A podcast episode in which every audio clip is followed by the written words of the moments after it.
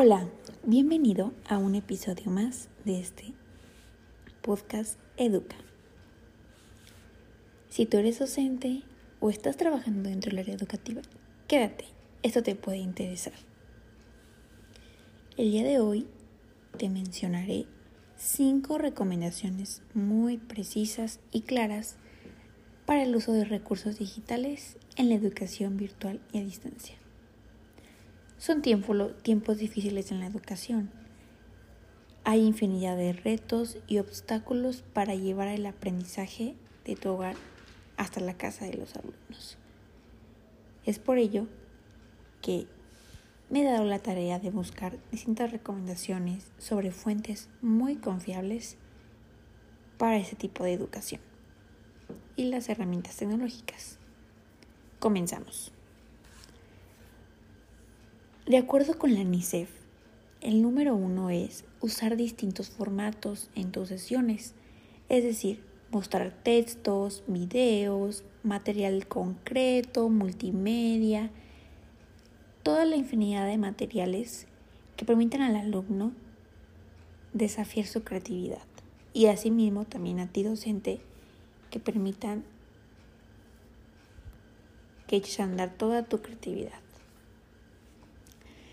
Como número dos, también de acuerdo con la UNICEF, tenemos el plantear actividades diversas.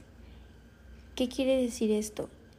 Que incitamos la curiosidad de los alumnos que los retemos, que les pongamos juegos, retos, desafíos, competencias.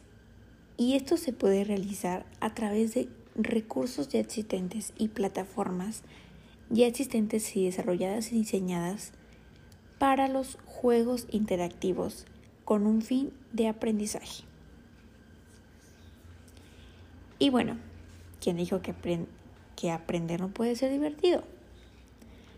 Asimismo, como número 3, de acuerdo con el Instituto Nacional de Tecnologías Educativas y de Formación del Profesorado de España, te voy a presentar las siguientes recomendaciones. Número 3. Es muy importante estimular el contacto entre los alumnos. ¿Qué quiere decir esto?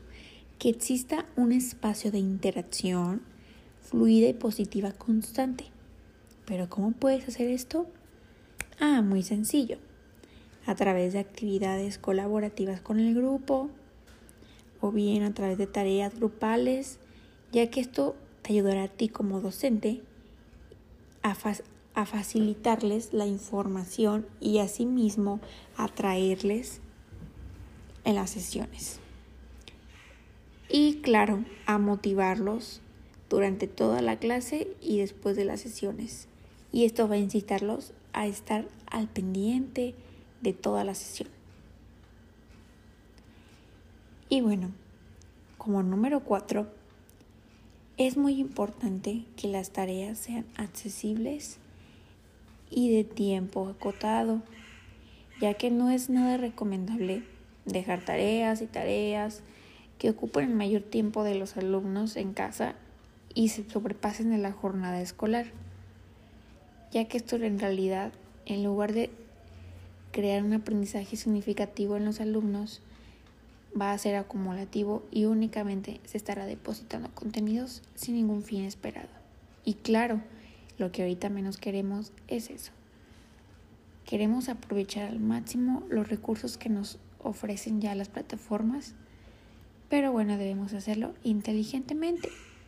Hay que diversificar las tareas en cuanto a los contenidos, los recursos y algo muy importante, siempre reconocer y estar al pendiente de los recursos con los que los alumnos tienen en casa, para poder aprovecharlos y no sobreexigir. Por otro lado, de acuerdo con el autor Leffler, hay una recomendación muy precisa para enseñar en la red. Una de las tantas que este autor nos presenta es número 5, fomentar que los alumnos construyan sus propios significados. Pero ¿cómo podemos hacer esto en la red a través de las plataformas educativas? Muy sencillo. Hay que fomentar el desarrollo de actividades que trabajen con su creatividad y su propia construcción de conocimientos y autocrítica. Esto a través de elaboración de mapas, organizadores, periódicos, revistas, folletos. Esto es algo muy sencillo para los alumnos a través de plataformas que ya existen para elaborar toda esta infinidad de recursos que ayudarán a los estudiantes y a ti como docente si el contenido está siendo claro y fomentar una educación integral.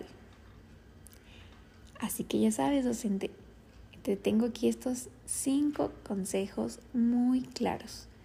Espero los eches a andar en la práctica y te sean de mucha utilidad. Y nunca olvides, como último, siempre estar informado e investigando las nuevas recursos y tecnologías que la educación virtual a distancia tiene para ti. Gracias, nos vemos en un próximo capítulo.